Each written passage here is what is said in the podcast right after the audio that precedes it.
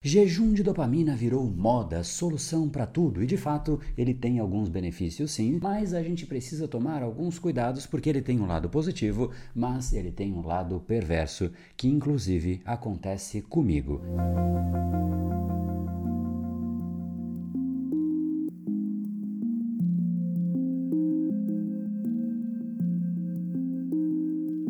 Jejum de dopamina virou uma prática e um tema comum nos vídeos de YouTube, simplesmente trazendo como se fosse uma fórmula pronta para que você implemente e automaticamente resolva sua procrastinação, preguiça, falta de foco, muitas vezes trazendo de uma forma muito simples ou até simplória. Aqui a ideia é efetivamente ter um guia completo para que você efetivamente entenda se o jejum de dopamina, em primeiro lugar, ele é para você, como ele funciona e também se existe algum rigor científico ou ainda, será que o jejum de dopamina reprograma o seu cérebro propriamente dito? No fundo, a gente vai passar por estes seis itens. O que é o jejum de dopamina? Cinco situações para você de fato utilizar, como você faz na prática, quais são os benefícios, quais são os cuidados e a pergunta derradeira: ele realmente reprograma o seu cérebro? Vamos para o primeiro ponto. O que é o jejum de dopamina? Em primeiro lugar, jejum de dopamina é uma prática que ganhou muita atenção como se fosse uma forma de reiniciar ou até desintoxicar o sistema de recompensa do cérebro. A ideia central por trás dele é se abster temporariamente de atividades que liberam grandes quantidades de dopamina, como por exemplo redes sociais, assistir a vídeos, jogar videogames, comer comidas doces, entre outros. O objetivo é tornar as atividades mais simples e por conta disso menos hiperestimulantes, fazendo com que elas voltem a ser gratificantes novamente. Essa é a ideia por trás. Então o jejum essencialmente é como se fosse uma pausa nas atividades que liberam grandes quantidades de dopamina para permitir que o seu cérebro respire e retome a um estado mais equilibrado de funcionamento, ou como alguns acham por aí, reprogramar o cérebro. Mas eu vou te dizer aqui o efeito que de fato ela gera e o que é realmente reprogramar o seu cérebro. Vamos então para o item de número 2. Para quem é este jejum de dopamina? E é muito fácil você avaliar. Imagine só você na sua rotina diária inundado por notificações e estímulos constantes. É exatamente assim o dia a dia da maior parte das pessoas. Agora, por outro lado, imagine só a paz e o foco que você sentiria se você de fato pudesse se isolar disso e resetar esse caos e viver numa vida zen sem estímulos nenhum. O jejum de dopamina, portanto, ele tende a ser mais relevante para as pessoas que sentem uma certa dificuldade de se concentrar, pessoas que não conseguem ficar calmas ou até ficar paradas. Zen, isso é algo que absolutamente incomoda as pessoas quando elas estão muito ativadas e por conta disso elas sentem muito mais estresse, muito mais ansiedade devido a esse excesso de estímulos ou ainda muita gratificação instantânea. Então aqui eu quero deixar uma lista de cinco situações e cinco tipos de rotina que poderiam considerar essa abordagem interessante. E eu quero que você coloque aqui embaixo de 1 a 5 quais que de fato conectam com você.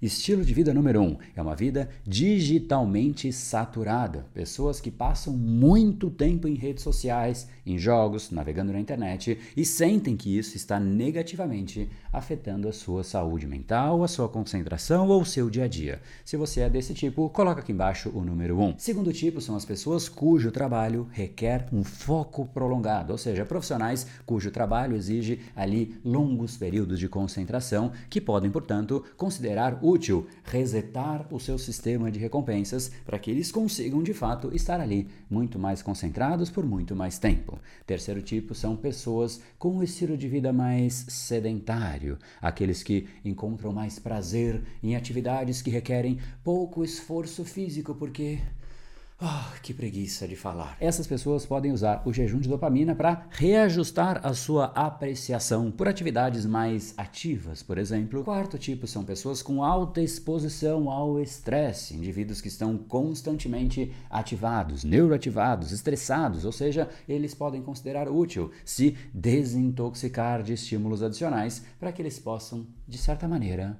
se acalmar. E por fim, o quinto tipo são pessoas, de certa maneira, com comportamentos compulsivos ou até vícios. Pessoas que lutam contra vícios ou até certas compulsões no dia a dia podem sim se beneficiar nessa tentativa de tirar o prazer e sentir prazer em outras coisas do dia a dia, de certa maneira deixando de lado aquilo que vicia, aquilo que é a compulsão do dia a dia. Vamos então para o terceiro componente, que é como se faz um jejum de dopamina, uma vez que você identificou se realmente ele faz sentido para você ou se simplesmente você quer tentar e ver como é, ver se vai funcionar para você, sentir os benefícios. Eu já adianto uma coisa, não é assim, eu fiz um dia e automaticamente eu vou sentir grandes diferenças. Talvez você sinta, mas a ideia é que realmente você torne isso de certa maneira uma rotina e que você escolha as melhores horas e momentos para você repetir essa atividade. São quatro etapas para você implementar na prática. E a primeira etapa, naturalmente, é você identificar quais são estes estímulos, ou seja, quais são os elementos, atividades ou até hábitos que estão ao redor de você que de certa maneira são altamente estimulantes ou até potencialmente problemáticos para você, e eles podem incluir o uso de redes sociais, assistir a vídeos, videogames, consumo de alimentos ricos em açúcar e por aí vai. Ou seja, aquilo que de certa maneira desperta um prazer artificial, não natural para você, ou seja, te hiperestimula. Segunda etapa é você estabelecer um período de tempo. Você vai decidir por quanto tempo você quer fazer o jejum. Tem pessoas que optam por um dia inteirinho. Tem pessoas, inclusive, que optam por períodos mais longos. De repente, uma semana inteira sem o celular, uma semana inteira sem as redes sociais. Obviamente, vai ser muito mais difícil você implementar isso. Comece pequeno. Comece, talvez, com uma hora no celular no modo avião. Para muita gente, isso já vai ser uma tortura gigantesca. Mas repare aqui um parênteses, você naturalmente vai começar a reparar em coisas que você não reparava. Olha só, a cidade tem passarinhos, cara, que coisa legal. Nossa, um pôr do sol, tem sol aqui, que coisa fascinante. Arco-íris, existe isso, não é só nas séries. E por aí vai. Ou seja, o seu cérebro tende a ir para coisas que muitas vezes ele até tinha esquecido da existência. Terceira etapa é, antes de começar, Prepare-se. É importante que você se prepare antes de começar. Como é que você faz isso? Você escolhe a sua rotina, você informa as pessoas próximas a você que você está planejando fazer isso. E efetivamente isso também pode afetar até a sua disponibilidade ou até a sua comunicação com aquelas pessoas. E além disso, prepare atividades mais simples e menos estimulantes para você fazer durante o jejum, porque senão você vai ficar ali quase que com um processo de loucura. Não tenho nada para fazer, o que eu faço? Aí você olha para o celular desligado e você fala: Eu preciso olhar aquilo, my precious. E aí você começa a entrar no estado de loucura. Ou seja, escolha antes quais são as atividades que você vai colocar no lugar. Talvez ler, talvez escrever, talvez caminhar, conversar com a pessoa que você convive, ligar para os seus pais, para os seus amigos, coisas que de fato você sabe que deveria fazer. E a quarta etapa é, naturalmente, executar o jejum, colocar a mão na massa. E durante esse período, vá tentando adicionar todas as atividades que você identificou como problemáticas. Talvez comece com apenas uma, depois adicione uma segunda, uma terceira, ou quiçá aumente o período. Ou seja, você vai ampliando o seu período de jejum e treinando o seu cérebro para que realmente você consiga fazer essas atividades mais naturais, que não envolvem essa gratificação instantânea ou até artificial desse mundo hiperestimulante que nós vivemos. Mas André, o que, que de fato é benefício? Realmente faz sentido fazer tudo isso? Então vamos para o item de número 4. Os benefícios relatados do jejum de dopamina são principalmente declarados, já que a pesquisa científica sobre o tema é bastante limitada. Então, primeiro ponto, as pessoas declaram melhoria de foco, porque quando você se abstém de atividades que oferecem essa gratificação instantânea, algumas pessoas dizem que encontram mais facilidade para se concentrar em tarefas que requerem um esforço mais prolongado. Além disso, mais satisfação em atividades simples. Ao fazer esse tal reset do sistema de recompensa, as atividades mais simples, como ler um livro, caminhar, podem se tornar muito mais gratificantes.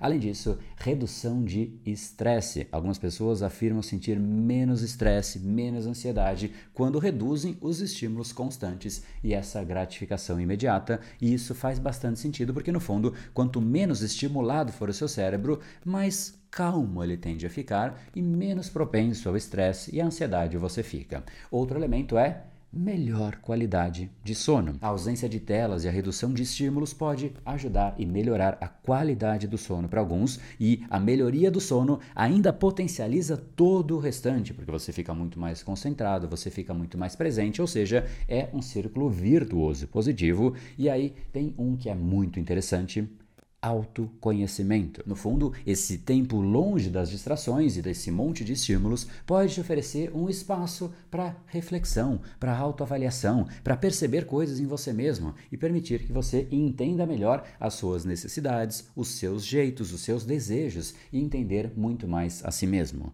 Outro ponto é a redução de comportamentos viciantes. Isso foi declarado quando você interrompe esse ciclo de busca por gratificação instantânea. Algumas pessoas relatam uma diminuição de comportamentos viciantes, como por exemplo o uso das redes sociais ou comer compulsivamente. Então são benefícios que de fato fazem parte do dia a dia das pessoas que praticam isso, mas eu quero saber de você. Primeiro, qual mais te interessa? E se você já coloca em prática o jejum de dopamina, eu quero que você coloque aqui embaixo nos comentários quais são os benefícios que você sente, porque aí a gente pode aprender um com o outro. Agora, eu quero falar também sobre os cuidados. E esse é, no fundo, o meu maior problema. Eu, André, eu faço algo que não gera dopamina, não é por dias ou semanas, eu literalmente faço por décadas. No fundo, a dopamina é para ser um sinal de você e do seu cérebro. É como se fosse um caminho de comunicação química. Eu aprendi a controlar este caminho de buscar dopamina. Até porque eu sei que isso é o que muitas pessoas querem, esse controle do caminho para buscar dopamina,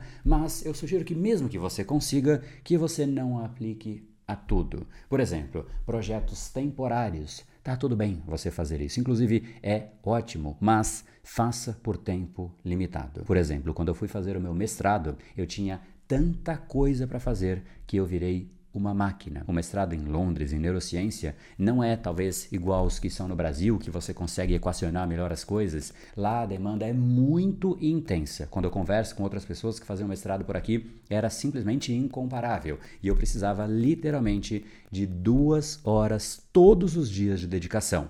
Todos os dias, por três anos. Então, no fundo, o que eu deveria ter feito? Tirado alguma coisa da minha rotina, mas eu não fiz. Eu simplesmente adicionei um mestrado e uma rotina que já era bastante intensa. Então, o que eu realmente precisei fazer era virar esta máquina. O caminho era o meu escritório. As refeições viraram escritório. O banheiro era escritório. Tudo era momento para que de fato eu conseguisse encaixar as coisas e eu não tinha respiro, eu não tinha momento de descompressão.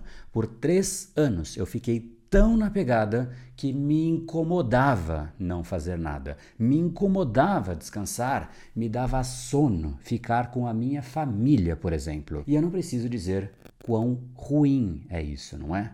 No fundo, a vida ela é uma equação. Se você faz isso por uma fase, por conta de um projeto, de alguma coisa que é muito importante para você, e aí você decide abrir mão de outras coisas importantes em prol deste algo maior temporariamente, tudo bem, você vai de fato conseguir atingir coisas que poucos conseguem, mas não deixe isso durar. O prazer de ficar parado, o prazer de não fazer nada por escolha própria, o prazer de descansar, o prazer de ficar na natureza, o prazer de ficar com a sua família. Você, no fundo, precisa equacionar aquilo que realmente são prazeres que você quer manter na sua vida. Não tente aplicar o jejum de dopamina para absolutamente tudo. Tem gente que me diz: André, eu quero aplicar o jejum de dopamina para eu não sentir prazer nas coisas e só fazer o que eu tenho que fazer.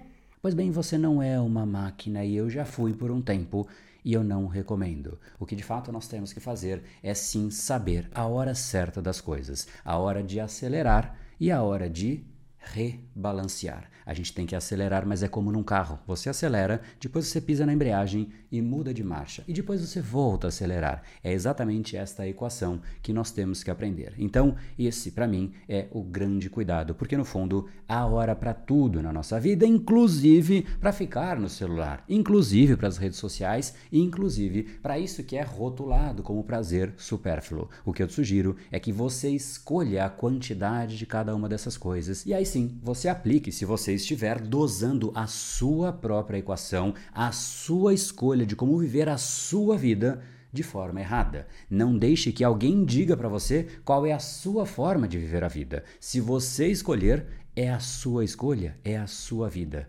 Ninguém tem o poder, ninguém tem o direito de dizer que a sua vida está certa ou errada. É a sua avaliação que vai te permitir chegar nesta equação. E agora, portanto, fica a pergunta final. Esse tal de jejum aí, ele reprograma de verdade o cérebro? Em primeiro lugar, reprogramar o seu cérebro não é questão de simplesmente resetar o seu sistema de recompensas como se fosse possível apertar um botão e automaticamente o seu cérebro é outro por conta de algumas horas que você fez algo de diferente. O cérebro ele se forma ao longo de tempo. Ao longo de toda a sua vida, você foi criando e fortalecendo padrões. O que são, portanto, padrões? São hábitos, atitudes, comportamentos, vícios, coisas que você faz inconscientemente, coisas profundamente enraizadas em você. Isso é algo que um jejum de dopamina não pode fazer sozinho. Na verdade, você precisa da dopamina para você reprogramar o seu cérebro. Não há como você criar um padrão sem a dopamina. Então, fazer um jejum de dopamina, cujo conceito é tirar a dopamina,